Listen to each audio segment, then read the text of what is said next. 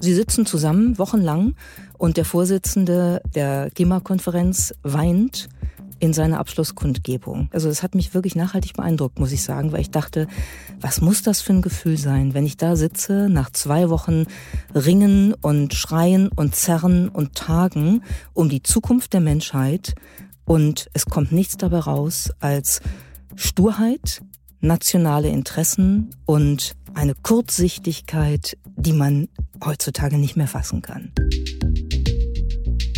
Hallo und herzlich willkommen zu Handelsblatt Disrupt, dem Podcast über neue Ideen, Disruption und die Zukunft der digitalen Welt. Heute hören Sie zu Weihnachten die vorletzte Ausgabe von Handelsblatt Disrupt und es ist schon so eine Art schöne Tradition geworden, zu diesem Termin meine Kollegin Miriam Meckel einzuladen. Wieder geht es in einem ausführlichen Gespräch um die wichtigsten Events des vergangenen Jahres, um die wichtigsten Technologietrends und um die Entwicklung, die unsere Zukunft bestimmen werden. Miriam hat sich als Professorin und Gastprofessorin, als Moderatorin, Autorin, Chefredakteurin und Gründerin der Bildungsplattform ADA einen Namen gemacht und ich freue mich, Sie heute hier bei mir im Studio begrüßen zu dürfen.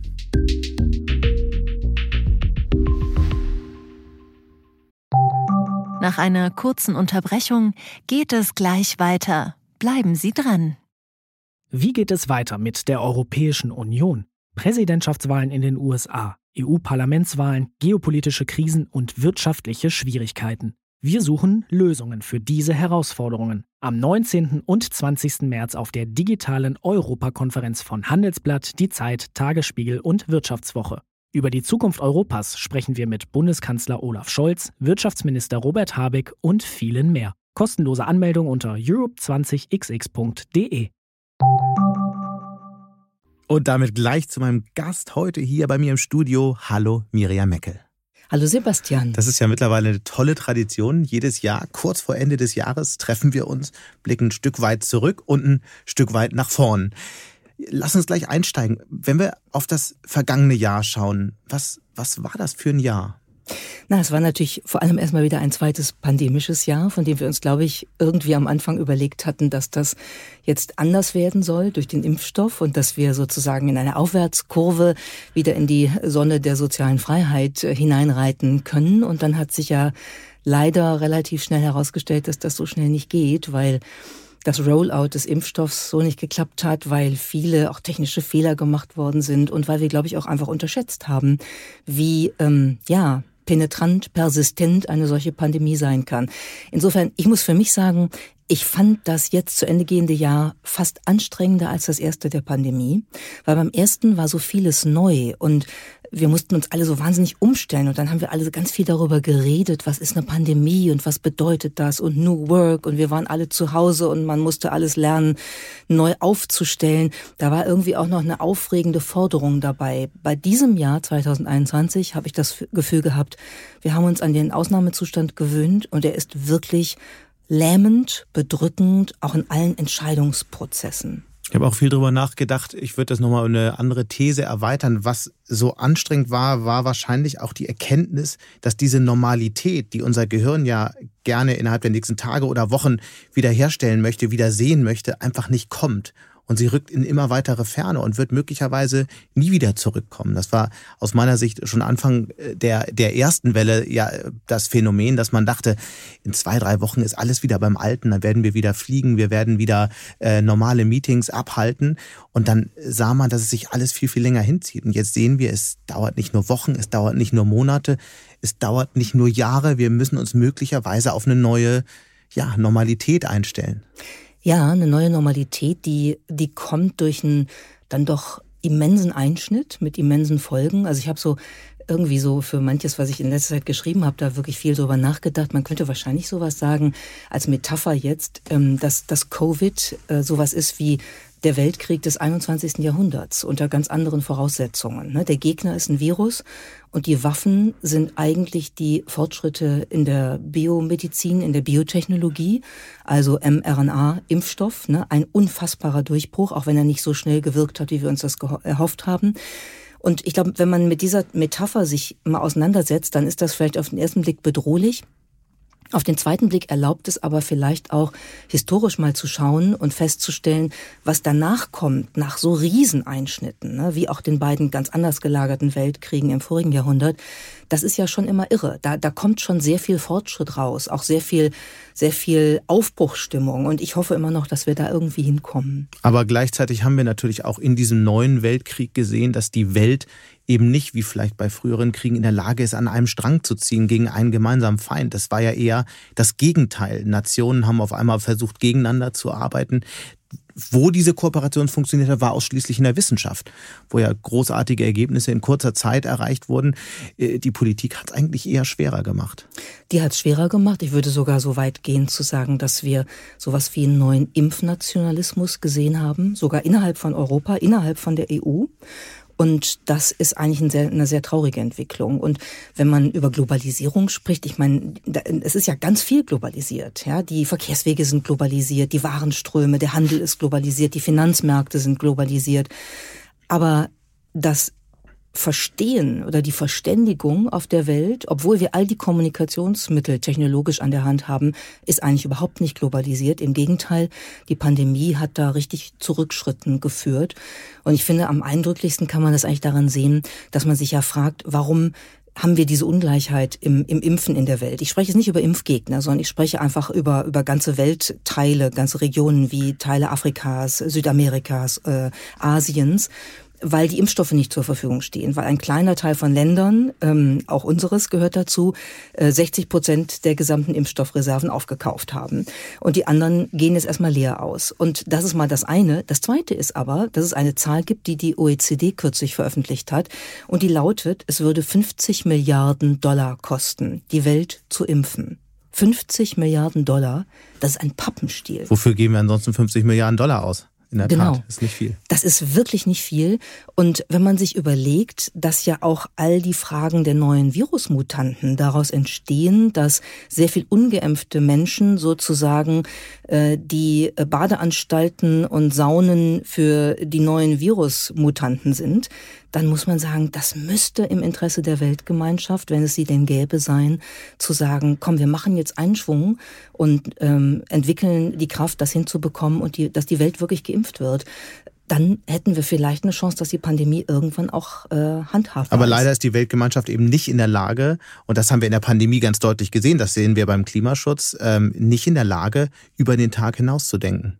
Nee, sie sitzen zusammen wochenlang und der Vorsitzende ähm, der, der Klimakonferenz weint in seiner Abschlusskundgebung. Das habe ich, also das hat mich wirklich nachhaltig beeindruckt, muss ich sagen, weil ich dachte, was muss das für ein Gefühl sein, wenn ich da sitze, nach zwei Wochen ringen und schreien und zerren und tagen um die Zukunft der Menschheit und es kommt nichts dabei raus als Sturheit, nationale Interessen und eine Kurzsichtigkeit, die man heutzutage nicht mehr fassen kann. Du hast das Stichwort Globalisierung gerade angesprochen. Ich äh, fand interessant, wie sehr eigentlich das Ende der Globalisierung schon fast beschworen wurde in der ersten Phase der Pandemie. Die Zahlen haben dann gezeigt, das Gegenteil ist eigentlich eingetreten. Es hat ein, dramatisches Wachstum im internationalen Welthandel gegeben. Die Nachfrage war so stark, dass auf einmal äh, Lieferengpässe entstanden, überall auf, in allen Teilen der Welt praktisch. Wie wird sich das in Zukunft entwickeln, die Globalisierung? War das alles nur ein großer Irrtum und ähm, die Pandemie hat eigentlich gar keine, gar keine Auswirkungen? Unternehmen haben dann ja äh, darüber diskutiert, ob sie eventuell Produktionen verlagern, möglicherweise ähm, versuchen, Lieferketten resilienter zu machen, indem sie aus unterschiedlichen Teilen der Welt importieren. Wenn man aber auf die Zahlen schaut, ändert sich so dramatisch viel eigentlich nicht und das waren eher Lippenbekenntnisse. Wie erklärst du dir das? Also ich glaube zum einen, dass tatsächlich Systeme, auch solche Netzwerksysteme dann doch ähm, träger sind manchmal als man denkt. Ich glaube schon, dass sich da was ändern wird, aber es ändert sich langsam. Und die Idee, auf eine Dezentralisierung zu setzen, um Klumpenrisiken einfach gesagt auszuschließen, wie wir sie jetzt halt erleben in der Chipindustrie und an vielen anderen Stellen, das ist sicherlich schon eine, eine richtige Strategie. Und das andere, was, was ich beobachte, ist, ich glaube, wir, wir, wir nutzen den Begriff der Globalisierung sehr verallgemeinernd. Also auf der einen Seite reden wir halt über, ähm, über Infrastrukturen und Waren und Finanzströme. Und wie gesagt, das, das stimmt natürlich, dass das globalisiert ist. Auf der anderen Seite Seite ist es eben so, dass so die Idee, wir würden jetzt alle, wie der kanadische Medienphilosoph Marshall McLuhan das schon vor ein paar Jahrzehnten gesagt hat, in einem globalen Dorf leben, so ist es halt nicht, ja. Oder es ist eigentlich genauso, wie McLuhan gesagt hat. Das ist ganz interessant an der Metapher. Die hast du ja sicher auch schon x-mal gehört. Ne? Das globale Dorf wird immer herbeizitiert, ne? weil Telekommunikation, weil Technologie es uns möglich macht, jetzt miteinander zu kommunizieren. Deshalb leben wir in einem Dorf. McLuhan hat nie gemeint, dass das toll wird und dass wir uns alle in den Armen liegen und miteinander Lieder singen und äh, uns küssen, sondern der hat gesagt, die Dorfgemeinschaft ist im Wesentlichen eine kriegerische Gemeinschaft und da entsteht sehr viel Krach und Streit und es ist der Kampf um die bare Existenz. Mhm. Und wenn man das Buch liest, die Gutenberg-Galaxis, wo diese Metapher daraus entstammt, dann verstehst du, oh, das ist gar keine gute Prognose. Und das Lustige ist, äh, die meisten haben das nie wirklich sich angeguckt und benutzen das immer als so eine ganz positive Perspektive. Faktisch ist es das nicht. Insofern sind wir in einem globalen Dorf mit all dem Mist, der in einem Dorf eben passiert. Das ist vielleicht noch ein super äh, Hinweis, das nochmal rauszuholen, das Buch äh, jetzt über die Weihnachtstage. Was war eigentlich äh, für dich das Buch des vergangenen Jahres, wo wir schon zurückblicken? Das Buch, oh mein Gott, ich lese immer so viel, dass es wirklich manchmal schwierig ist zu sagen, was mich am meisten fasziniert hat. Ich lese gerade, das habe ich jetzt am besten im Kopf, The Every, den neuen Roman von Dave Eggers. Das ist das Nachfolgebuch von The Circle, mhm. wo es darum geht, dass ähm, die ähm, äh, also die großen Tech-Unternehmen auch noch äh, verschmolzen sind. Das Ganze ist eine Anspielung auf Amazon in allen Varianten. Das liest man sofort. Es ist auch keine große Literatur, würde ich sagen. Wie das erste auch schon nicht. Wie das erste auch schon nicht. Aber es ist trotzdem interessant geschrieben in der Art und Weise, dass man halt schon so an vielen Stellen, wenn man sich mit diesen Technologiethemen beschäftigt, wie wir beide das ja tun, immer denkt so, ah ja, genau, ne, schöne Idee und oh, da weitergedacht. Also er übertreibt an vielen Stellen so, dass du denkst, oh mein mein Gott, das ist jetzt wirklich eine Vorstellung, in die ich mich nicht reinversetzen möchte. Insofern glaube ich, lohnt es sich schon, das zu lesen. Man kann das auch so abends mal weglesen. Ja. Mein Buch des Jahres war äh, Project Lightspeed. Das Buch über die Geschichte von BioNTech im Prinzip. Und was ich da so faszinierend dran finde, dass eben gezeigt wird, wo die großen Ideen und wie die großen Ideen von morgen entstehen. Und zwar eben auf dieser Schnittstelle zwischen Forschung, zwischen ja, Investoren, mutigen Investoren, die auf ein Feld setzen, von dem völlig unklar ist, ob das jemals eine Chance haben wird. Und letztlich natürlich Unternehmerinnen und Unternehmer, die an ein Thema glauben und die sagen, es ist mir völlig egal, ich, ich halte das für richtig und ich ziehe das jetzt durch, egal was kommt. Ja. Ja, das, das ist toll. Also ich habe da sehr viel drüber gelesen, aber das Buch habe ich noch nicht gelesen. Das liegt Tu's noch unbedingt bei mir zu Hause. Okay, äh, über die Weihnachtszeit. Tipp. Ist absolut mein Tipp. Ja, äh, jetzt haben wir viel zurückgeschaut. Wir wollen auch ins nächste Jahr schauen. Ich würde gern mal, bevor wir äh, auf die Trends gucken, mit einer These starten. Und dazu würde mich deine Meinung interessieren. Ich glaube, dass wir jetzt in den 20er Jahren, die ja noch jung sind, ähm, vor einer äh, selten vielleicht nie dagewesenen Welle technologischer Disruptionen stehen. Es gibt so viele Felder, in denen sich unglaublich viel tut. BioNTech, mRNA haben wir darüber gesprochen. Weltraumtechnologie, da entsteht das Metaverse. Die Art, wie wir kommunizieren, könnte sich dadurch verändern. Also es gibt, e-, egal welchen Lebensbereich man anschaut, ähm, äh, so gigantische Veränderungen, die das die letztlich Geschäftsmodelle, Unternehmen und das Leben von jedem Einzelnen verändern werden, dass ich eben glaube, dass da ganz, ganz viel passiert. Das ist eine riesige Chance. Es birgt aber auch enorme Risiken, weil natürlich immer, wenn äh, Technologien kommen, durchaus auch negative äh, Auswirkungen da sein werden. Wir haben ja viel über äh, Regulierung gesprochen. Das sind die Themen, die uns beschäftigen werden. Aber eben ähm, die großen technologischen Wellen. Vielleicht passiert so viel wie noch nie, auf jeden Fall deutlich mehr als in den letzten 30 Jahren. Ja, das könnte sein. Ist natürlich immer gefährlich, das auf die Zukunft hin äh, zu vermuten, weil haben wir in der Vergangenheit auch schon oft gemacht. Es hat manchmal gestimmt, es hat nicht immer gestimmt. Ich würde sagen, Erfindung des Internet, DARPANET, Internet war natürlich sicher so eine Phase, wo, wo das zutraf. Und ich bin bei dir, dass man jetzt im Moment schon den Eindruck hat, das könnte so sein, wenn man über Metaverse denkt, wenn man äh, über nachdenkt, über Metaverse nachdenkt, wenn man ähm, über Quantum Computing nachdenkt, wenn man über den ganzen Crypto-Bereich nachdenkt. Da passiert schon wirklich viel. Und es sind alles Technologien, die eigentlich aus einem Ideenstadium in den nächsten Jahren also entweder scheitern werden, weil es dann doch nicht funktioniert, oder sie werden den Alltag ähm, auf den Alltag treffen. Oder sie werden sich auch noch so entwickeln, dass, dass sie irgendwann tatsächlich in den Alltag integriert werden mhm. können und den dann doch vielleicht sogar paradigmatisch verändern können, also ganz, ganz neue Bedingungen schaffen können.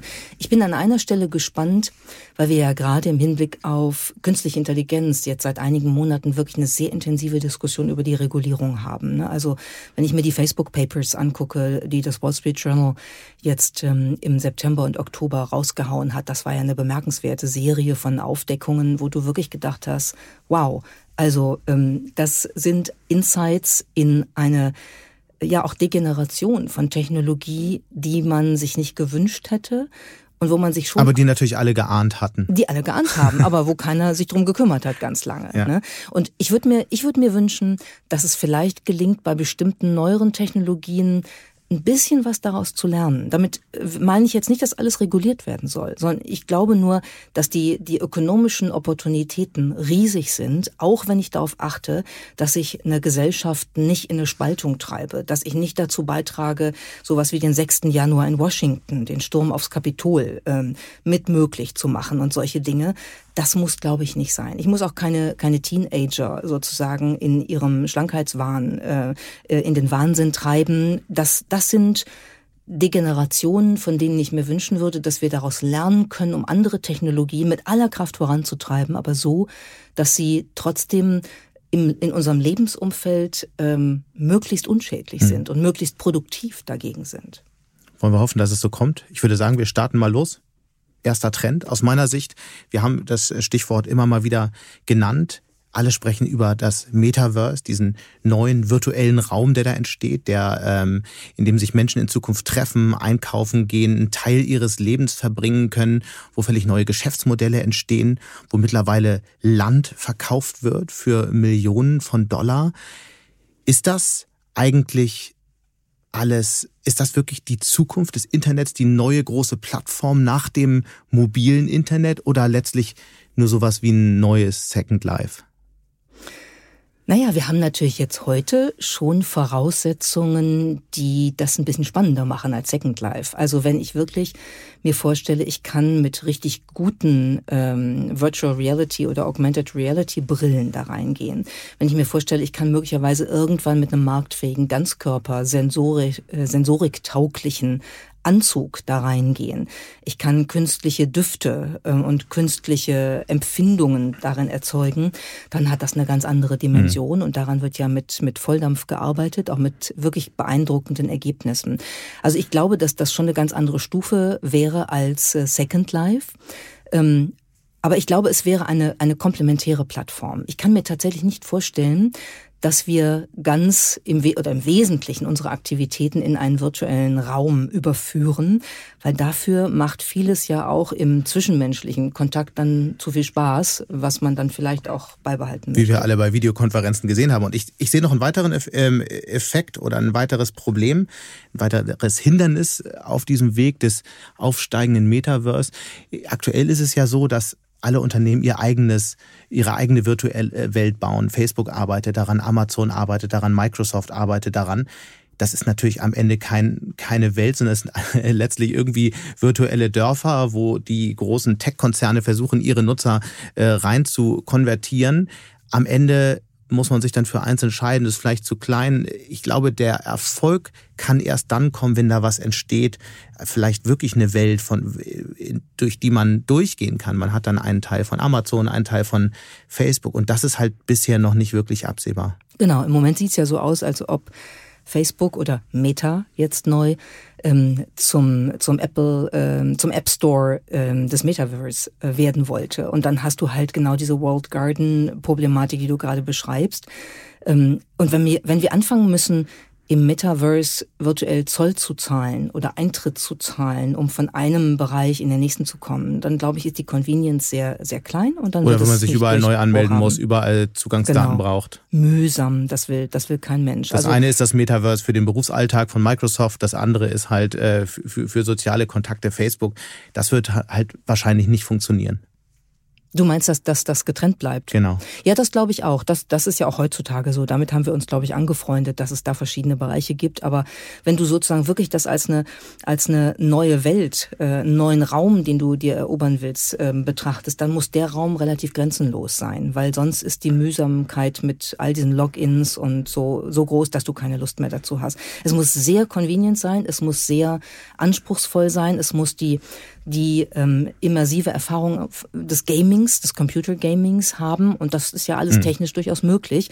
Glaube ich eher eine Frage von Business Models und der sogenannten Interoperabilität. Ja. Also kriegt man die Schnittstellen zwischen den unterschiedlichen Anbietern so hin, dass die Leute wirklich ähm, ohne äh, Unterbruch äh, übertreten können und das Ganze nutzen können. Die Investorin Katie Woods sagt ja, äh, das Metaverse ist eine große Idee, die sehr wahrscheinlich jede Branche beeinflussen und verändern wird in einem Ausmaß, das wir uns aktuell nicht einmal einmal vorstellen können. Ist das äh, Folklore oder glaubst du, das ist wirklich so?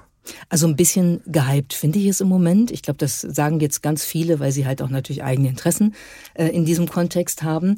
Aber wenn es technisch so umsetzbar ist, wie es aussieht, dann kann das schon was Großes werden. Das mhm. glaube ich. Ich meine, äh, vergangene Woche sind, glaube ich, virtuelle Grundstücke im Wert von 100 Millionen Dollar verkauft worden. Kann man eigentlich auch keinem mehr richtig erklären, oder? Naja, das ist im Grunde genommen die, ähm, die Digitalisierung oder die Virtualisierung von bestimmten Gütern und Werten, wie wir sie aus dem analogen Leben auch kennen. Also im Kunstbereich die sogenannten NFTs, Non-Fungible Tokens, mhm. kann ja auch keiner verstehen, warum äh, plötzlich äh, knapp 270 Millionen Dollar für, für ein digitales Kunstwerk, was ich nicht, nicht mal wirklich besitze, ähm, bezahlt werden. Das, das sind alles Entwicklungen, ähm, wo wir uns, glaube ich, auch gedanklich erstmal mit befassen müssen und äh, darauf einlassen müssen. Die Regeln sind relativ ähnlich, nur dass es eben alles ähm, nicht physisch ist. Und das ist für den Menschen, glaube ich, an manchen Stellen schwer zu begreifen. Das ist sicherlich der nächste große, wichtige Trend, den wir diskutieren müssen. Wie wird sich das Feld entwickeln? Naja, ich, also ähm, ich glaube, dass, dass in diesem ganzen Bereich ähm, Krypto und, und Blockchain, dass da wirklich viel passiert, ähm, im Moment schon absehbar. Und ich finde daran ganz interessant, dass das wird ja so ein bisschen zusammengefasst unter dem Begriff Web 3.0, dass da die Hoffnung wieder aufkeimt, die ja ganz am Anfang des Internet eigentlich auch da war, ne? dass das ein sehr dezentrales, sehr demokratisches Netz wird. Und die Idee ist eben, anders als beim jetzigen Internet, dass in dem sogenannten Web 3.0 äh, vor allem alles auf der Blockchain organisiert wird. Das heißt, jede Transaktion wird auf der Blockchain registriert, ist damit einmalig, ist immer wiederfindbar und ganz klar identifizierbar. Bringt viel Transparenz, bringt auch wieder das mit sich, was wir auch in der Medienindustrie ja über Jahrzehnte diskutiert haben, cut out the middleman, ne? also den Zwischenhändler ausschalten, um direkt die Beziehung zwischen Anbietern und Kunden und Kundinnen herzustellen. Das kommt jetzt auch wieder ganz groß raus beim Web 3.0.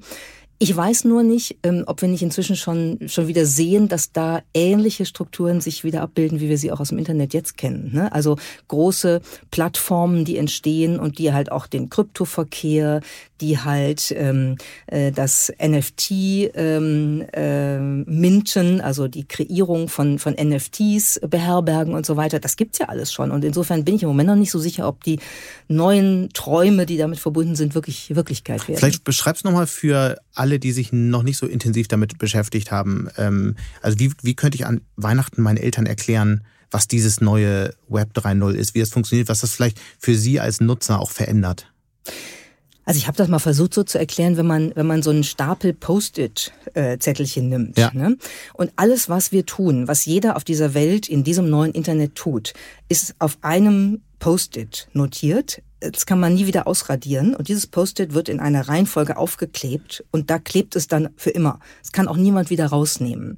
Das heißt, das ist alles, was passiert, so genau registriert, dass du immer weißt, wer wann was gemacht hat. Und äh, deshalb sind ja auch die ganzen Kryptowährungen da so scharf drauf, weil das halt eine, eine ganz klare Registrierung ist, wo du keine Bank für brauchst. Du brauchst nicht jemanden, der sagt, gib mir mal all dein Zeug, ich kümmere mich darum, dass das irgendwie gelagert wird, sondern du machst das selber. Und äh, dadurch ist es halt total dezentral und von jedem Einzelnen eigentlich gleichwertig kontrollierbar in der idealen Welt. Das, das ist der Riesenunterschied, weil jetzt haben wir ein Internet, was im Wesentlichen durch große Konzerne in den meisten Bereichen kontrolliert wird. Du hattest die NFTs angesprochen, du hattest angesprochen, virtuelle Versionen von Kunstwerken, von Turnschuhen gibt es das schon, die für viel, viel Geld äh, gehandelt werden. Das, was macht das für einen Sinn? Na, das ist halt Kunst. Und ähm, ich, das finde ich zum Beispiel wirklich ziemlich gut, dass das jetzt möglich ist. Also wenn ich denke an das Beispiel Beeple, ne, der ja ähm, bei, bei Christie's äh, im Frühjahr für knapp 270 Millionen äh, sein, äh, sein Kunstwerk äh, versteigert hat, was ja eine, eine Revolution war. Da sind alle plötzlich aufmerksam geworden, dass es sowas wie NFTs, Non-Fungible äh, Tokens gibt dann haben ganz viele gesagt, na, das ist doch keine Kunst, da ist ja gar nichts real. Nun, ich meine, erstmal hat er das gemacht, ja, das ist digitale Kunst ist auch Kunst und man erwirbt ja sozusagen ähm, das, das, ähm, den Besitz an einem an einem digitalen äh, Artefakt ohne dass das jetzt ein physisches Äquivalent hat. Aber, aber Bibel kann sagen, ich mache eins davon. Und dann hat das eben eine Person. Er kann auch sagen, ich mache zehn und nummeriere die durch und verkaufe das zehnmal. Dann haben zehn verschiedene Personen dieses Recht äh, an, an äh, diesem NFT jeweils erworben. Und was Aber würdest auch, du das machen? Ja, würde ich. Also ich habe versucht schon mal ein, ein NFT zu machen, beziehungsweise ich habe sogar eins gemacht. Ähm, ich habe 2017 mal eine, eine Podiumsdiskussion in Berlin moderiert mit ähm, Bundeskanzlerin Angela Merkel und Ivanka Trump, die da äh, einzigartig in Deutschland zu Gast war und ähm, Königin Maxima aus den Niederlanden und Christine Lagarde und wer da alles dabei war. Und davon gibt's ein Selfie. Wir haben ein, tatsächlich ein Selfie gemacht mit der ganzen Gruppe, was dann auch ziemlich durch um die Welt gegangen ist. Und dieses Selfie habe ich in ein NFT verwandelt und ähm, auf einer der Plattformen eben eingestellt. Nun muss man erstmal dort sozusagen zertifiziert werden. Das ist ähm, Sharing Economy. Mhm. Das heißt, da kommen ganz viele, die sagen müssen, super, die darf. Und das dauert eine Weile. Deshalb ähm, habe ich jetzt leider noch keine 100 Millionen mit diesem NFT gemacht. Sonst äh, wäre ich jetzt auch in der Karibik wahrscheinlich. Aber es ist interessant, es einfach auszuprobieren. Ich finde immer gut, wenn man, wenn man selber was macht und die ganzen Schritte einmal durchgeht, dann verstehst du halt auch ein bisschen genauer, was da passiert. Verstanden. Aber was bringt es den Leuten jetzt eine digitale Version davon zu kaufen? Naja, es ist die gleiche Spekulation, die du beim Kunstmarkt Also eine reine Spekulation. Hast. Ja, ne? du kannst ja. halt hoffen, dass das irgendwann ähm, wirklich viel Geld wert ist. Das ist die ökonomische Dimension. Du kannst auch einfach nur sagen, ich habe eine einzigartiges, ein einzigartiges digitales Artefakt, was außer mir niemand hat. Ob das schön ist oder nicht, ist deine eigene Einschätzung. Ob die Mona Lisa schön ist oder nicht, kann man vielleicht sogar auch drüber streiten. Was sie wert ist, können vielleicht Menschen auch drüber man streiten. Man kann natürlich auch sagen, es ist alles eine, eine äh, Auswirkung einer Spätphase, einer Zeit, in der Geld einfach viel zu billig geworden ist. Ja, das, das kann man sagen. Man könnte auch ein bisschen positiver sagen, das ist die digitale Ausprägung einer ähm, Fantasiewelt, zu der der Mensch in allen Dimensionen befähigt ist. Mhm. Und jetzt hat er sie sich erschlossen. Du hast anfangs in deinem Rückblick gesagt, du hast kurz über die Veränderung der Arbeitswelt gesprochen. Ich glaube, das ist einer der wichtigsten Trends auch der nächsten zwölf Monate, über den wir unbedingt sprechen müssen. Ich habe ähm, interessante, ein interessantes Schlagwort gehört, und zwar Distributed Enterprises. Die Theorie, dass es in Zukunft gar keine Hauptquartiere mehr geben wird. Ähm, Salesforce setzt da drauf, Slack insbesondere setzt da drauf. Die wollen also das Betriebssystem dieser äh, äh, virtuellen Hauptquartiere werden. Ich glaube, das ist in vielen Bereichen Unsinn. Es wird natürlich weiter Hauptquartiere geben. Nichtsdestotrotz sehen wir ja eine sehr starke Bewegung ähm, äh, eine sehr starke Dezentralisierung von Unternehmen. Wir sehen, dass deutsche Unternehmen ähm, ähm, Niederlassungen in Südeuropa aufbauen, weil sie sehen, da kriegen sie leichter Programmierer oder andere äh, jüngere Leute hin, weil die halt lieber äh, nach der Arbeit noch schnell surfen gehen, als irgendwie im Hamburger Regenwetter zu sitzen. Wir sehen, äh, dass äh, äh Finanzexperten von New York nach Miami umziehen. Also wir sehen schon eine Veränderung der Arbeitswelt. Ich glaube, dass es viel Verbesserung äh, bietet. Ich glaube, dass es gut ist, dass wir äh, remote arbeiten können, dass äh, Menschen nicht mehr lange im Büro sitzen müssen, um ähm, Arbeitsnachweise zu erbringen. Ich glaube gleichzeitig aber auch, dass wir, dass es, dass die ganze Entwicklung eine große Gefahr birgt, nämlich ähm, dadurch, dass viele Teams vor allem virtuell zusammenkommen, stirbt ein Stück weit die Kreativität. Und ich glaube, dieser Trend Richtung Homeoffice könnte die Wirtschaft in eine Kreativitätskrise stürzen? Ja und nein. Also erstmal, wir reden ja immer nur über Büromenschen. Äh, ne? Also alle Krankenschwesterinnen, äh, Krankenschwestern Absolut, und äh, ja. Krankenpfleger, Ärztinnen, Ärzte, ähm, die Müllleute, wer auch immer, ne? die müssen alle raus. Das ist insofern immer wichtig zu sagen, dass man da auch nur über einen Teil der Gesellschaft redet. Aber ich glaube, dass es sein kann, dass die Kreativität stirbt, wenn man nicht Sorge trägt dafür, dass wir Chancen haben, zusammenzukommen, regelmäßig. Ich glaube überhaupt nicht daran, dass äh, dezentralisierte Organisationen als rein solche wirklich funktionieren können. Und ich glaube, und um das nur kurz zu ergänzen, das ist der große Fehler, der gemacht wurde. Wir haben uns sehr stark darauf konzentriert, die Leute alle rauszukriegen aus den Büros, irgendwelche digitalen Tools zu organisieren, mit denen sie dann doch äh, miteinander reden können, aber zu wenig darüber nachgedacht, wie organisiert man genau das, was du gerade beschreibst. Diese ähm, Zusammenkünfte, bei denen eben die Ideen entstehen. Eigentlich muss, muss die äh, virtuelle Kaffeepause in der Kaffeeküche in irgendeiner Form ersetzt werden, weil das ist doch der Ort, wo die zufälligen Ideen entstehen. Ja, ähm, das ist der Ort, wo die zufälligen kollaborativen Ideen entstehen. Also Serendipity in der Begegnung. Entschuldigung. Das ist der Ort, wo die kollaborativen zufälligen Ideen entstehen, also Serendipity in der Begegnung. Es gibt eine andere Sichtweise, mit der beschäftigen wir uns gerade bei ADA ganz intensiv, weil das auch bei vielen unserer Partnerunternehmen und Organisationen immer wieder hochkommt. Und das ist, dass diese Veränderungen durch die Pandemie eigentlich gezeigt haben, dass ganz viele Menschen in zentralisierten Unternehmen, Organisationen nicht in ihrem eigenen Flow arbeiten. Und das ist jetzt nicht irgendwas Transzendentales, äh, Shishi, sondern das ist die, der Fokus darauf, dass jeder Mensch Kernkompetenzen hat und Befähigungen, in denen er besonders gut ist, weil äh, da auch eine, eine intrinsische Motivation da ist, weil er oder sie das wirklich machen will und wirklich spürt, da kann ich einen Beitrag leisten. Und der Teil dieser Arbeit, ähm, den wir in, in Büros und Bürokomplexen machen, ist verschwindend gering. Die meisten sind da anders ausgerichtet, weil der politische Druck zu hoch ist, weil die Störungen da sind, weil permanent Leute in was anderes reingetrieben werden und so weiter. Deshalb, ich glaube, dass man, dass man mit Remote Work und anderen Arbeitsorganisationen diesen Flow erhöhen kann und damit einen unfassbaren Schub von Kreativität und Produktivität bei Einzelnen hervorbringt. Und dann brauchst du, glaube ich, regelmäßig durchaus auch mehr als eine Kaffeepause, vielleicht sowas wie einen Tag in der Woche, der dann wirklich dezidiert für die Teamkommunikation ist oder dann auch ein Retreat im Monat oder im Quartal, wo du wirklich auch zwei oder drei Tage miteinander arbeitest. Ich glaube, so eine Kombination könnte wirklich in Zukunft gut funktionieren. Und dir das Risiko ist, dass, dass Unternehmen viel zu wenig ähm, in diesen Feldern experimentieren, sondern einfach nur äh, versuchen zu organisieren, dass die Leute einmal pro Woche einen Tag reinkommen. Und das führt dann ehrlich gesagt auch nicht zu mehr Kreativität. Und das ist so ein Stück weit das Risiko, was ich sehe, wenn man heute mit CEOs oder ähm, Vorständen, Teamleitern unterschiedlicher Unternehmen spricht, dann ist das genau die Kernsorge. Wie, wie kriegen wir das in Zukunft organisiert? Die, man hört ganz selten, dass die Leute ihre Mitarbeiterinnen und Mitarbeiter wieder ins Büro zurückholen wollen, sondern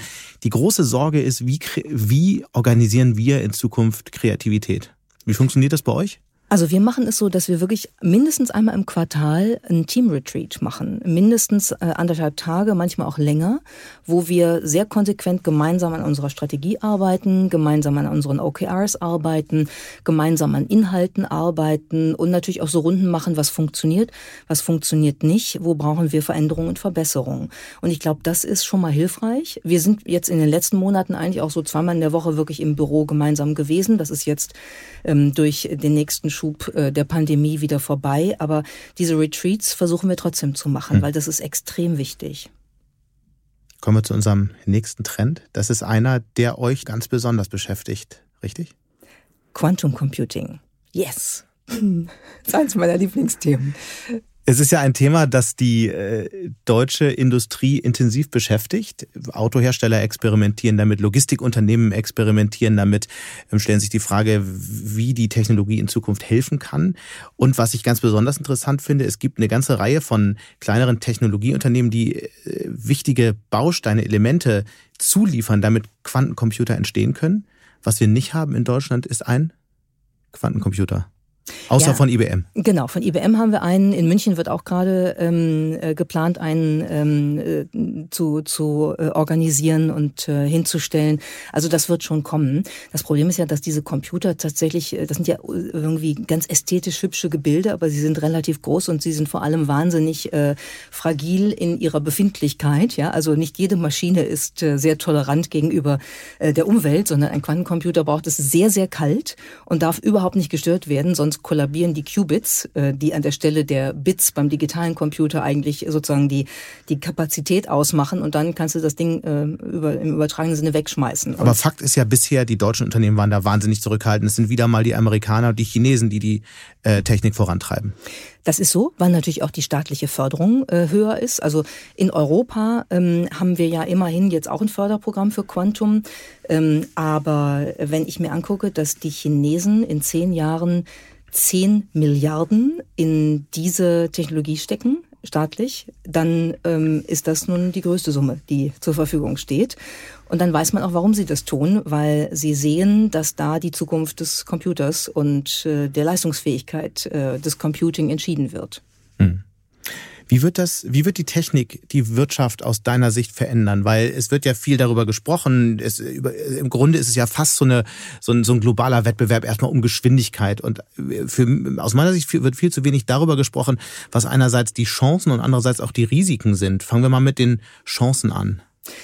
Naja, die die Chancen sind die, dass, dass du halt, äh, wir müssen vielleicht gar nicht äh, einen Schritt noch zurückgehen, wir müssen vielleicht gar nicht davon ausgehen, dass wir jetzt irgendwann jeder einen Quantencomputer auf dem Tisch haben. Da zweifle ich sehr dran, dass es so sein wird, weil diese Technologie so, so, äh, so kompliziert ist. Aber ähm, Quantum Computing aus der Cloud wäre zum Beispiel etwas, wo wir in Europa jetzt richtig Gas geben können. Was Amazon ja heute quasi schon anbietet. Was Amazon heute anbietet, aber natürlich nicht in dem Ausmaß, ähm, dass du das wirklich als generelles ähm, ähm, Angebot nutzen kannst ist. Und ich glaube, ähm, die Geschwindigkeit ist dann schon etwas, was für die Anwendung von KI ähm, natürlich total relevant wird. Also wenn ich jetzt überlege, dass ähm, ein, ein Quantencomputer, wie ihn die Chinesen angeblich kürzlich äh, zum Laufen bekommen haben, Berechnungen anstellen kann, für die ein normaler Computer ungefähr die Zeit der Erdexistenz bräuchte, dann sind das Dimensionen, die man sich mit dem menschlichen Auffassungsvermögen ja kaum vorstellen kann. Heißt, wenn wir also dahin gehen, dass wir, dass wir systemische Simulationen uns angucken, ob das Finanzmärkte sind, ob das Bevölkerungswanderungen sind, ob das Pandemielagen sind, ob das Energieversorgung ähm, und Energiesystemmanagement ist, dann könnten wir mit solchen Möglichkeiten natürlich äh, schon irre was äh, bewegen, wenn wir in der Lage sind, solche großen systemischen Zusammenhänge wirklich zu simulieren. Mhm. Und da sind wir dann auch schon bei den Risiken, weil in genau der Geschwindigkeit lassen sich dann nahezu alle Verschlüsselungen knacken. Das heißt, das Land, das als erstes so einen Computer hat, hat einen immensen Vorteil. Das stimmt. Ähm, deshalb wäre es dann auch gut, wenn man auf Quantenverschlüsselung äh, irgendwann äh, zügig umstellt, weil die dann ja nicht mehr äh, entschlüsselt werden mhm. kann. Aber alles, was sozusagen in alter Kryptographie da ist, ist damit auf eine Art gefährdet. Und es gibt ja jetzt schon Hacker, die sozusagen Datensätze abgreifen, damit sie sie, sobald Quantum Computing in der Form verfügbar ist, dann entschlüsseln können und dann die Besitzer Besitzer der Datensätze damit erpressen können. Das konnten wir neulich ja ausgiebig überall lesen. Ähm, da entsteht auch eine neue, ein neuer Kriminalitätsmarkt. Ne? Mit jeder Technologie kommen ganz viele Dinge, auch sowas kommt dann leider. Es muss also äh, auch Teil von Wirtschafts- und letztlich Teil von Sicherheitspolitik sein, dass, äh, wenn vielleicht nicht ein Land wie Deutschland, aber jedenfalls eine Region wie Europa einen eigenen Quantencomputer entwickelt, der nicht von einem amerikanischen oder chinesischen Konzern hier zufälligerweise aufgebaut wurde. Absolut. Das ist übrigens ein ganz wichtiger Bereich, den du da jetzt angesprochen angesprochen hast, die Sicherheits- und Verteidigungspolitik, ist ja bei uns ähm, gerne mal so ein bisschen bäh. Ne? Äh, redet man ja lieber nicht drüber, weil möchte man sich ja nicht mit befassen. Kann ich moralisch verstehen, hilft nur leider nichts, weil alle anderen befassen sich damit. Und ähm, wenn wir äh, in Europa nicht uns ähm, in die Lage versetzen, wirklich auch den Einsatz von KI und von solchen neuen Technologien Technologien wie Quantum Computing zu eruieren und, und implementierbar zu machen, um sie dann vielleicht auf anderen Werte, Fundamenten einzusetzen, als das andere mhm. Länder tun, dann verlieren wir total. Wir haben einfach überhaupt keine Chance. Und das ist naiv zu glauben, dass wir mit einer pazifistischen Haltung uns damit nicht beschäftigen müssen. Also die Anwendungszögerlichkeit ähm, äh, finde ich ehrenwert und verstehe sie. Aber man muss die Dinge verstehen, um zu verstehen, was andere damit tun. Und das tun wir nicht hm. Warum ist das, warum wird das Thema nächstes Jahr wichtig? Wird ja jetzt schon seit Jahren darüber gesprochen. Was, was, was erwartest du vom nächsten Jahr? Ich weiß gar nicht, ob das jetzt nächstes Jahr konkret wichtig ist. Ich glaube, dass wir in den nächsten drei Jahren da wirklich einen Durchbruch erleben. Wie schnell das geht, hängt tatsächlich ein bisschen von der Forschung ab. Und ähm, davon, was man darauf zum Laufen kriegt. Es hängt auch sicher von Anwendungsbeispielen ab. Also ähm, die, die Finanzindustrie experimentiert intensiv mit Quantum Computing, weil natürlich ähm, Portfolioprognosen und, und solche Dinge, ne, das äh, kann man sofort in Geschäftsmodelle verwandeln, nachvollziehbar. Aber auch in anderen Bereichen, du hast es gesagt, Automobilindustrie ähm, und natürlich sowas wie Materialwirtschaft, Pharma und so ist sehr interessant, weil wenn man da guckt, dass man bestimmte Proteinverhaltensweisen halt ähm, mit mit, mit einer KI auf einem Quantencomputer durchprognostizieren kann und dann weiß, wie falten sich die Proteine und innerhalb von einer kurzen Zeit entdecke ich ein neues Medikament, wo ich mhm. ansonsten 40 Jahre dran geforscht hätte unter normalen Bedingungen. Das ist ja schon was. Das lohnt sich ja dann auch als Einsatz für die Menschheit. Ich glaube, einen weiteren äh, Trend, den wir kurz diskutieren müssen, hattest du gerade schon angesprochen, und zwar ähm, Sicherheit, Verteidigung und die Rolle von Big Tech in dem ganzen Feld.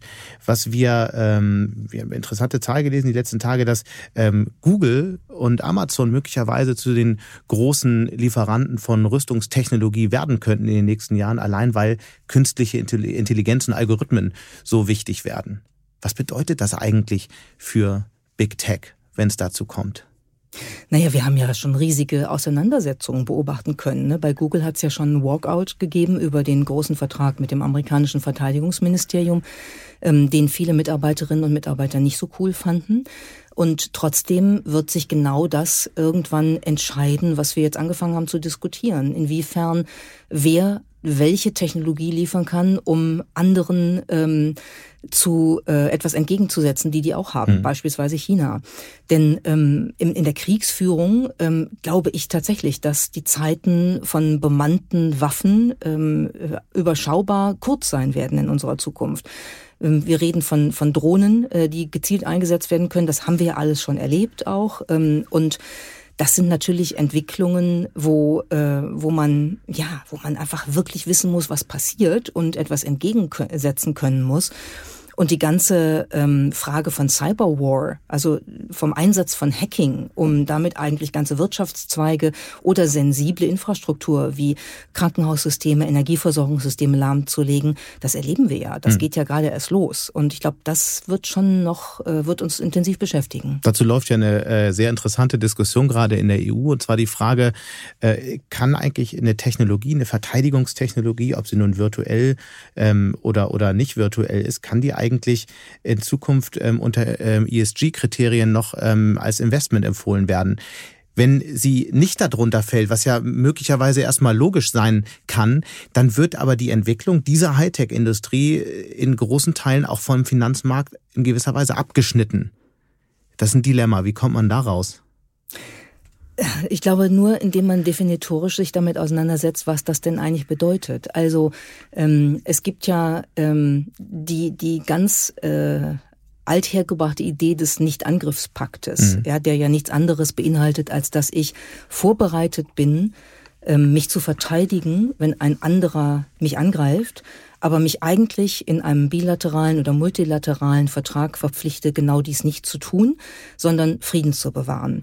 Und ich glaube, diese Logik müssen wir auch bei ähm, bestimmten Technologien äh, zugrunde legen, weil sonst entsteht genau das, was du sagst. Und dann wird das sozusagen ein, ein schwarzer, ein grauer Bereich, der nicht politisch handhabbar ist, wo, wo Entwicklungen passieren, die wir auch gar nicht wollen können. Also wir müssen die schon einbeziehen in unsere gesamtgesellschaftliche Diskussion. Mhm. Und wenn dann alles ESG-zertifiziert wird, dann müssen wir eine Lösung finden, das da, das da einzubinden.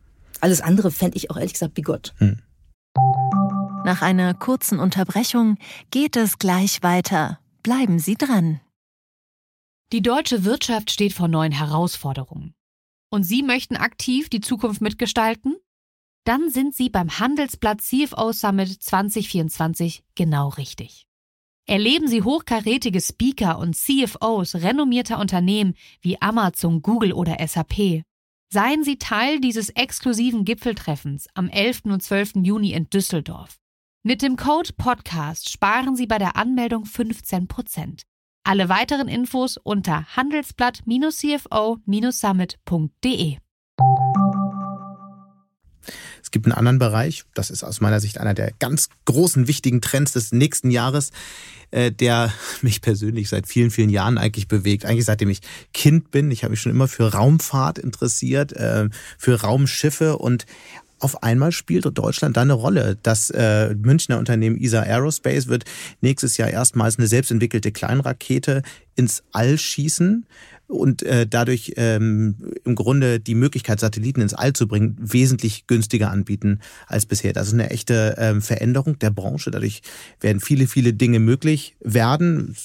Satelliten äh, erleichtern die Kommunikation, erleichtern natürlich die Überwachung, ähm, gleichzeitig aber auch die Frage, ähm, Umweltphänomene zu beobachten, äh, sind Düngemittel gleichmäßig genug aufgetragen und so weiter. Also die Einsatzfelder sind gigantisch, da entsteht ein großes Hightech-Feld, das für mich exemplarisch eigentlich für den ganzen Bereich Deep Tech steht. In Deutschland, der äh, äh von, von einer ganzen Reihe, einer wachsenden Zahl von Startups vorangetrieben, weiterentwickelt wird und das macht mir Mut, weil das Unternehmen sind, die äh, Investoren aus aller Welt anziehen. Viele hundert Millionen fließen in dieses Feld. Da gibt es äh, natürlich äh, Unternehmen, die ähm, Raketen bauen. Da gibt es Unternehmen, ein deutsch-französisches Unternehmen, ganz jung, gerade viele Millionen eingesammelt, die ein Raumschiff bauen wollen. Ähm, es gibt die Flugtaxis, über Lilium haben wir viel diskutiert, aber es gibt natürlich viele weitere Unternehmen. Und das zeigt, dass Deutschland in dem Feld eigentlich nicht nur auf einem guten Weg ist, sondern auch Technologien ähm, auf den Markt bringt, die weltweit eine Rolle spielen können. Ich glaube, da hast du total recht. Und ich finde das ganz interessant, weil das passt ein bisschen zur, zur deutschen Ingenieurskultur auch, ne? dass in dem Bereich das jetzt so blüht ähm, weil, weil da ist, glaube ich, ganz viel Verbindung und ich glaube, dass damit sehr viel möglich ist. Ich denke, das ist eine gute Sache, es so zu machen. Und ich muss ehrlich sagen, mir ist auch lieber, wie ich die ganzen Wurzeln und, und Pflanzen da in Deutschland sehe, die da gerade sprießen im Sinne eigentlich einer sehr forschungsbasierten äh, Entwicklung, einer sehr unternehmerischen Entwicklung, wirklich neue Technologien auszuprobieren. Was ich nicht so geil finde, ist, was zum Teil in USA passiert. Also im Sinne der neu, der Starts kürzlich ähm, dieses Wettbewerbs, den wir hatten zwischen äh, Jeff Bezos und Richard Branson, die dann versuchen, mit ihren selbstgebauten Raketen eine äh, Linie zu erreichen und sich fragen, wer kommt höher. Das ist die neue Variation äh, der Schwanzverlängerung. Und da muss ich ganz ehrlich sagen, das bringt, glaube ich, gar nichts. Das ist ein reiner Ego-Trip und ähm, führt uns zu nichts. Ich nehme ausdrücklich aus, Elon Musk mit SpaceX, was der geschafft hat, finde ich irre. Das ist total beeindruckend. Ist auch sozusagen für das gesamte Business Model der Raketenindustrie und der, der Satellitenträgerindustrie äh, wirklich disruptiv gewesen. Da habe ich hohen Respekt vor. Aber nur, dass Leute irgendwie beglückt äh, mal hochfliegen, äh, auch unter Klima- und Nachhaltigkeitsgesichtspunkten, unfassbar da fiel mir was anderes ein, was man mit dem Geld machen könnte. Nichtsdestotrotz wird wahrscheinlich nächstes Jahr das Thema Space Travel noch eine wichtigere Rolle spielen. Glaubst du nicht, dass dieser Impuls der Milliardäre, meinetwegen ist es der galaktische Schwanzvergleich, ist ja, ist ja, ist ja möglich, aber es fließt sehr viel Geld in ein Feld, in dem dann doch wieder auch Fortschritt ähm, geschaffen wird. Das stimmt. Ähm, ich weiß nur nicht, wo mehr Fortschritt geschaffen wird. Wenn ich wirklich konsequent an einer, an einer Reform oder an einer Disruption eines bestimmten Geschäftsmodells arbeite oder wenn ich im Wesentlichen daran arbeite, mich selber auf eine bestimmte Höhe ins All zu katapultieren. Ähm, ich glaube, da gibt es schon einen Unterschied. Und ich würde noch zwei Sachen und noch eine Sache unterscheiden. Ich finde es total wichtig, ähm, sich das Universum anzuschauen. Aus ganz vielen Gründen bis hin zu philosophischen Gründen. Weil es gibt ja in der ganzen Diskussion übrigens auch um, um äh, Quantum äh, ähm, äh, Physik und äh, die Frage der, der Multiversen gibt es ja die Idee, dass wir möglicherweise als Universum Produkt einer künstlichen Intelligenz sind, einer sehr viel höheren künstlichen Intelligenz, die uns geschaffen hat. Das ist jetzt nicht reine Science Fiction, sondern darüber kannst du ganze Bücher und, und Stapel von wissenschaftlichen fundierten Aufsätzen lesen. Und diese Frage, wie, wie, ähm, wie komme ich ins Universum, wie komme ich ins All, wie komme ich dahin, Signale zu bekommen, zu verstehen, wie wir vielleicht entstanden sind, was da noch draußen ist und so, das finde ich total wichtig. Und natürlich entsteht dabei ganz viel technischer Fortschritt und ganz viel, entstehen ganz viele, in Anführungszeichen, Abfallprodukte, die die Menschheit revolutionieren können. Ähm, aber mir geht's nicht darum, immer nur ein Race zu machen, sondern äh, wirklich was verstehen zu können. Und ich glaube, da ist der entscheidende Unterschied. Mhm. Und wenn wir jetzt schon bei philosophischen Fragen und dem Universum sind, dann vielleicht nochmal ganz äh, global die Frage an dich. Was ist so deine große Hoffnung vielleicht für das nächste Jahr? Meine Hoffnung fürs nächste Jahr ist, dass wir vielleicht es schaffen, als Gemeinschaft, als Community ein bisschen aufgeschlossener, ein bisschen freudiger in die Zukunft schauen zu werden, ein bisschen mitfühlender für die anderen, ein bisschen verständiger wieder für das, was nicht nur der eigene Ego-Trip verlangt. Das fände ich ganz schön. Ich habe schon so das Gefühl dieses Jahr gehabt, dass das irgendwie etwas unter die Räder gekommen ist im Zuge der Pandemie. Mhm. Woran liegt es eigentlich, dass äh, die Menschen, und das zeigen ja verschiedenste Umfragen, sich aktuell so wahnsinnig unter Druck fühlen. Ist es wirklich, weil überall die Arbeitsbelastung so sehr zunimmt, oder ist es vielleicht doch diese enorme Unsicherheit und dieses, diese zunehmende Erkenntnis, die viele vielleicht unterbewusst haben, dass diese Unsicherheit so bald nicht mehr verschwinden wird, vielleicht nie? Ich glaube, diese Unsicherheit ist äh, ganz wesentlich ein Grund dafür. Ich glaube auch, dass wir nicht wissen, wann mal ein Endpunkt ist, ne? weil wir sind ja als Menschen Ritualwesen. Deshalb haben wir Feiertage und feiern Geburtstage und feiern Weihnachten und Silvester am Jahresende, weil das ist immer so ein Abschlusspunkt. Ne? Den hat man im Blick irgendwann und dann bereitet man sich darauf vor, dann freut man sich vielleicht auch darauf, dann begeht man den mit einer Festlichkeit, um auch was abzuschließen und dann kommt was Neues. Mhm. Und ich habe das Gefühl, in der Pandemie haben wir diese ritualisierten Läufe verloren, weil das irgendwie alles gleich war. Wir konnten immer nur zu Hause sitzen und mit wenigen Pausen zwischendurch alles war eingeschränkt. Ähm, die Menschen sind sich gegenseitig auf die Nerven gegangen. Man hat sich dann auch vielleicht über Feiertage nicht mehr gefreut und so. Und diese, diese Abgrenzung zwischen gestern und heute und morgen, das ist schon etwas, glaube ich, was der Mensch als eine zeitliche Strukturierung oder auch als eine soziale Strukturierung für sein Leben braucht. Und das ist irgendwie nicht mehr so richtig da im Moment und das stresst alle ungemein, habe ich den Eindruck. Und da braucht man ja auch persönliche Strategien letztlich, um da rauszukommen. Was hast du für Strategien?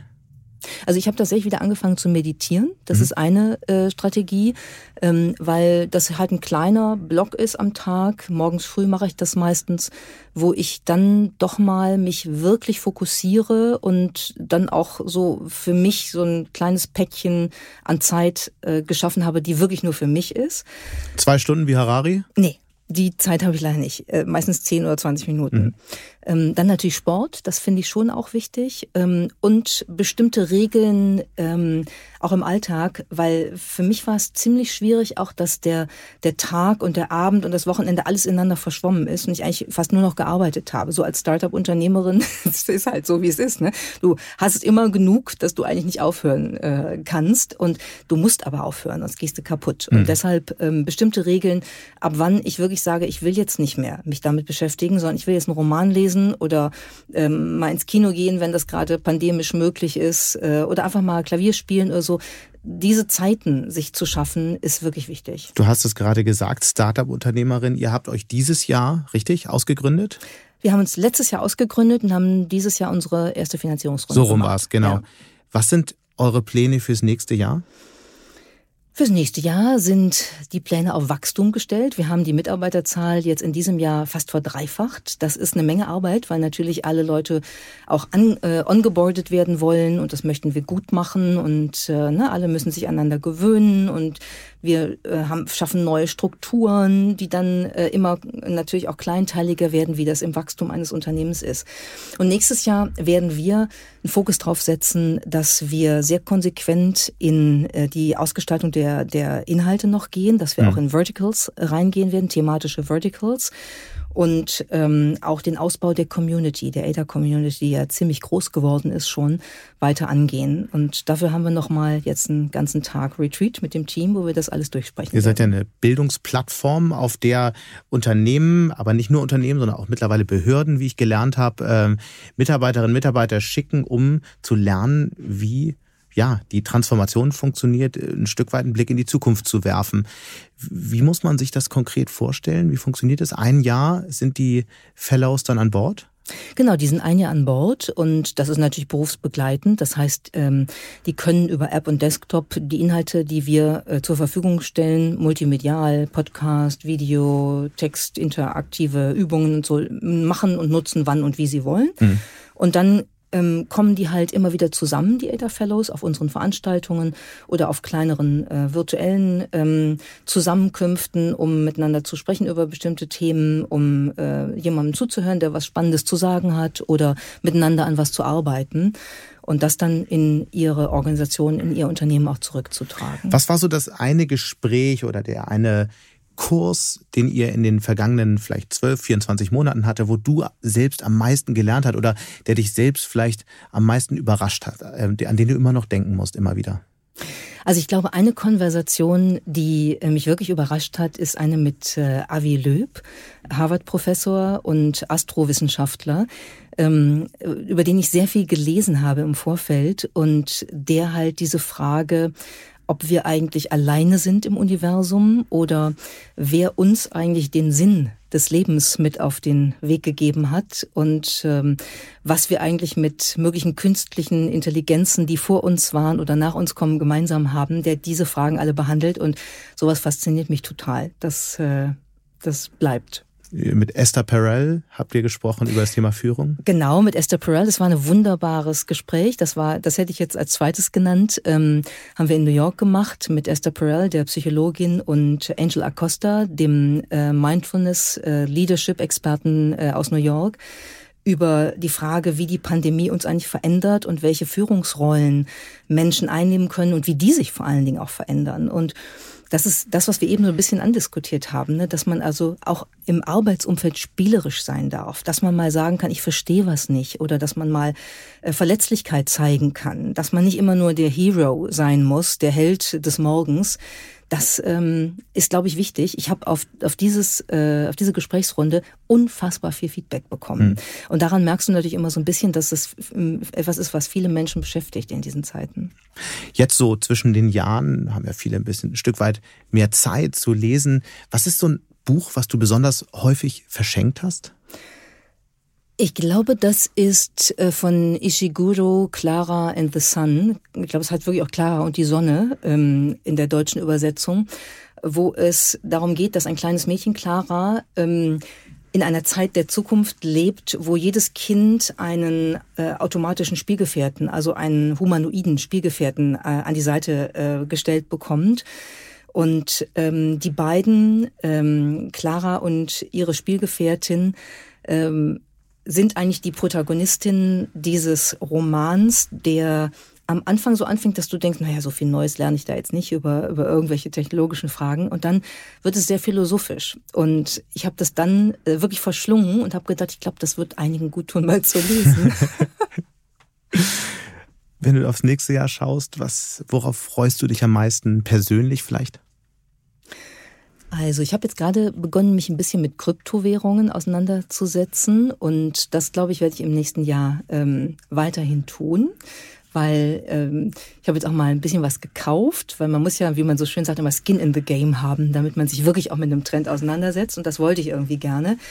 Und was ich, ähm, ja, das ist jetzt ein bisschen, das klingt jetzt etwas esoterisch, wenn ich das sage, ich sage es aber trotzdem, was ich irgendwie mehr brauche, glaube ich, habe ich festgestellt, ist eine Verbindung zur Natur wieder. Ich brauche, glaube ich, mehr Möglichkeiten rauszugehen und irgendwie im Wortsinne Bodenhaftung zu haben und nicht immer nur mit meinem äh, überdrehten Gehirn vor irgendeinem Rechner zu sitzen oder an meinem Smartphone oder sonst irgendwie. Ich möchte wieder mehr. Also wie lautet der Vorsatz? Raus und hingucken, was in der Natur eigentlich passiert. Was für ein toller Vorsatz. Ich glaube, dem kann man nicht mehr wahnsinnig viel hinzufügen. Es wird definitiv ein spannendes Jahr. Wir werden hoffentlich, können wir ja jetzt schon mal vereinbaren, Ende nächsten Jahres äh, wieder so ein Gespräch führen. Mal schauen, was dann von den Sachen, die wir äh, diskutiert haben, eingetroffen ist, was oh, dann ja. am Ende ganz anders gekommen ist. Ich sage erstmal ganz herzlichen Dank, hat riesig Spaß gemacht und hoffentlich nicht bis nächstes Jahr. Hat mir auch Spaß gemacht. Danke, Sebastian. Und damit sind wir auch schon wieder am Ende vom Handelsblatt Disrupt, am Ende dieser letzten Ausgabe dieses spannenden Jahres. Wie immer freue ich mich über Kommentare in der Handelsblatt Disrupt LinkedIn-Gruppe oder senden Sie mir gerne eine Mail. Die Details finden Sie wie immer in den Show Notes. Danke an dieser Stelle auch für die Unterstützung in diesem ganzen Jahr an Johann Lensing und Regina Körner und natürlich Migo Fecke von professionalpodcast.com, dem Dienstleister für Strategieberatung und Podcastproduktion. Bevor wir jetzt ganz zum Ende kommen, noch ein kleiner Hinweis. Wenn Sie möchten und grundsätzlich Interesse daran haben, immer auf dem Laufenden zu sein, jederzeit alle Artikel des Handelsblatts zu lesen, Zugriff auf alle Recherchen und Artikel im Archiv zu haben und natürlich auch alle Podcasts zu hören, dann habe ich heute ein Vorteilsangebot für Sie reserviert. Schauen Sie doch mal nach auf handelsblatt.com slash Mehrwirtschaft, also wie mehr Wirtschaft. Die Details finden Sie aber natürlich auch in den Show Notes. Jetzt aber wünsche ich Ihnen frohe Festtage und natürlich interessante digitale, aber vor allem jetzt auch analoge Zeiten. Ihr Sebastian Mattes.